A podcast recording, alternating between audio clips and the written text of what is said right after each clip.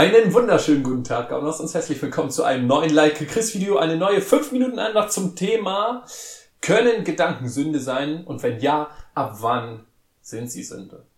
Ja, diese Frage stellt sich früher oder später, weil wenn man durch die Welt geht, irgendwann hat man bestimmt mal Gedanken, wo man denkt, oh, was für ein Blödmann. Oder man geht, ich, das kann auch Frauen genauso treffen, ich nehme jetzt mal als Beispiel Mann, man geht als Mann durch die Straßen, guckt sich eine Frau und denkt, hm, also mit der, ne, mit, die könnte man schon mal und so weiter. Ja, so. Jetzt kommen solche Gedanken und dann kommen vielleicht auch die Gedanken, ja, ist sowas Sünde, ist sowas nicht Sünde, wie sieht's damit aus, whatever. Ich habe mich etwas mit dem Thema auseinandergesetzt und als erstes möchte ich reinstarten mit der Frage, okay, können Gedanken überhaupt Sünde sein? Ähm, die Antwort darauf findet man ziemlich leicht und zwar in Matthäus 5 wird Jesus ziemlich deutlich und da sagt er nämlich unter anderem, wer eine Frau, jetzt sind wir direkt im Thema, wer eine Frau nur mit einem begierlichen Blick ansieht, hat im Herzen schon mit ihr die Ehe gebrochen. Also Jesus sagt, zeigt schon direkt auf, okay, Bro, Sis, whatever, achte auf deine Gedanken. Später sagt er auch, okay, wer nur zornig auf jemand anderen ist, hier ist das Wort zornig, kann man am besten übersetzen auch mit einer schäumenden oder gärenden Wut. Wer nur zornig ist auf jemand anderen, der wird gestraft werden. Ja, also dieses zeigt sehr wohl auf, okay, hey, auch im gedanklichen Bereich können wir sündigen. Ja, und dazu gibt es noch einen weiteren Vers, der das ziemlich gut aufzeigt. Den sehen wir in Markus 7, Vers 20 bis 23.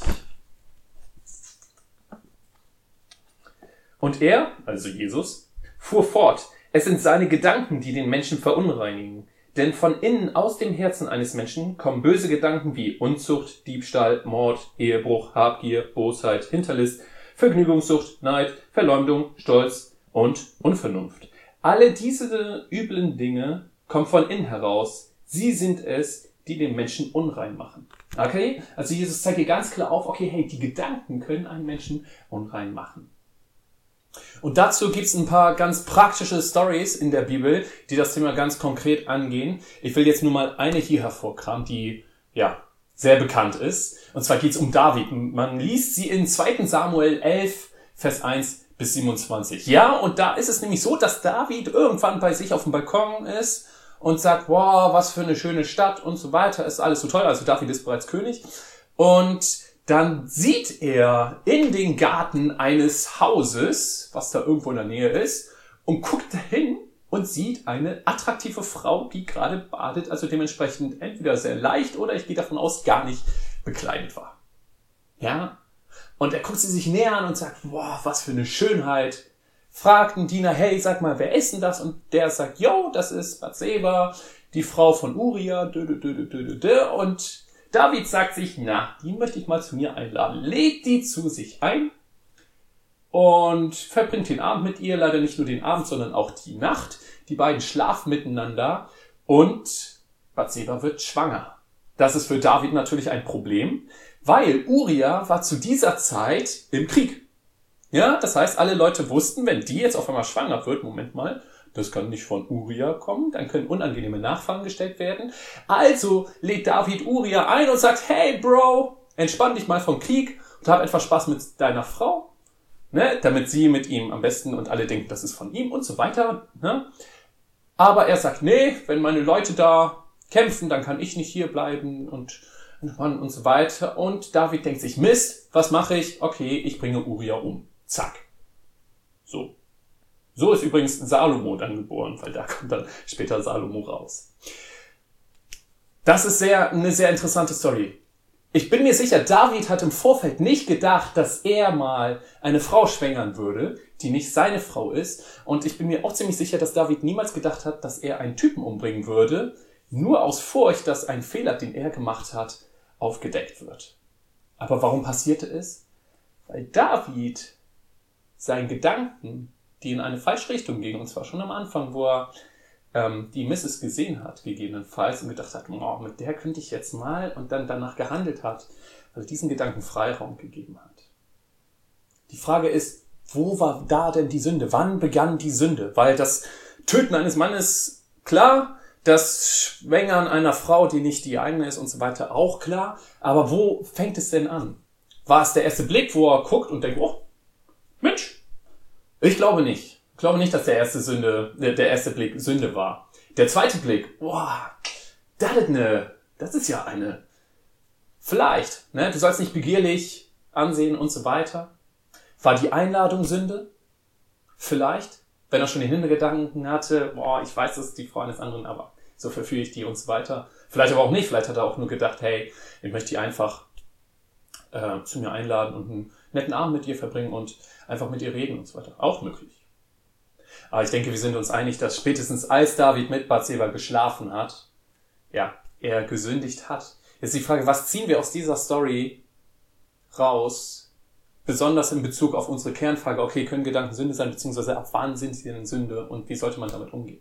Und zu diesem Thema hat Martin Luther einen sehr coolen Satz gesagt, zumindest soll er ihn gesagt haben. Und zwar, schlechte Gedanken sind wie Vögel. Wir können nicht verhindern, dass sie um unseren Kopf kreisen, aber wir können verhindern, dass sie auf unserem Kopf nisten.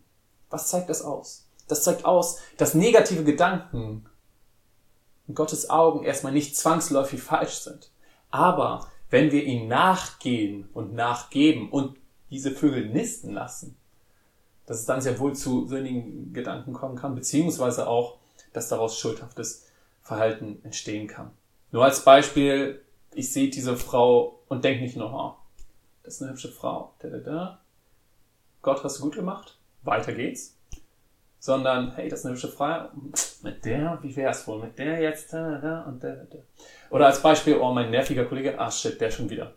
Und jetzt nicht hingehe und sage, ja, er ist nicht einfach, aber mit Gottes Hilfe will ich mein Bestes tun, sondern oh, dieser und dann sieht er auch noch, und dann macht er auch noch das, oh Mann, was für ein Trottel. Und dieses, oh, und, ne, und was für ein, ne, und, d, d, d, d, d.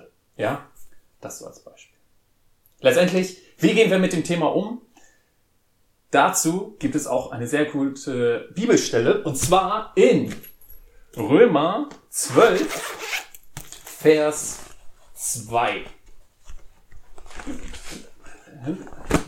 So, und zwar, deshalb orientiert euch nicht am Verhalten und an den Gewohnheiten dieser Welt, sondern lasst euch von Gott durch Veränderung eurer Denkweise in neue Menschen verwandeln. Dann werdet ihr wissen, was Gott von euch will. Es ist das, was gut ist und ihn freut und seinem Willen vollkommen entspricht. Ja, was zeigt diese Bibelstelle aus? Okay, hey, ich muss meine Denkweise verändern. Genau da. Dann komme ich nämlich auch von diesen anderen Gedanken weg. Sie werden trotzdem immer wieder umschwören, aber sie werden nicht mehr nisten können, weil ich eine neue Denkweise mir angeeignet habe. Wie geschieht solche, so eine neue Denkweise?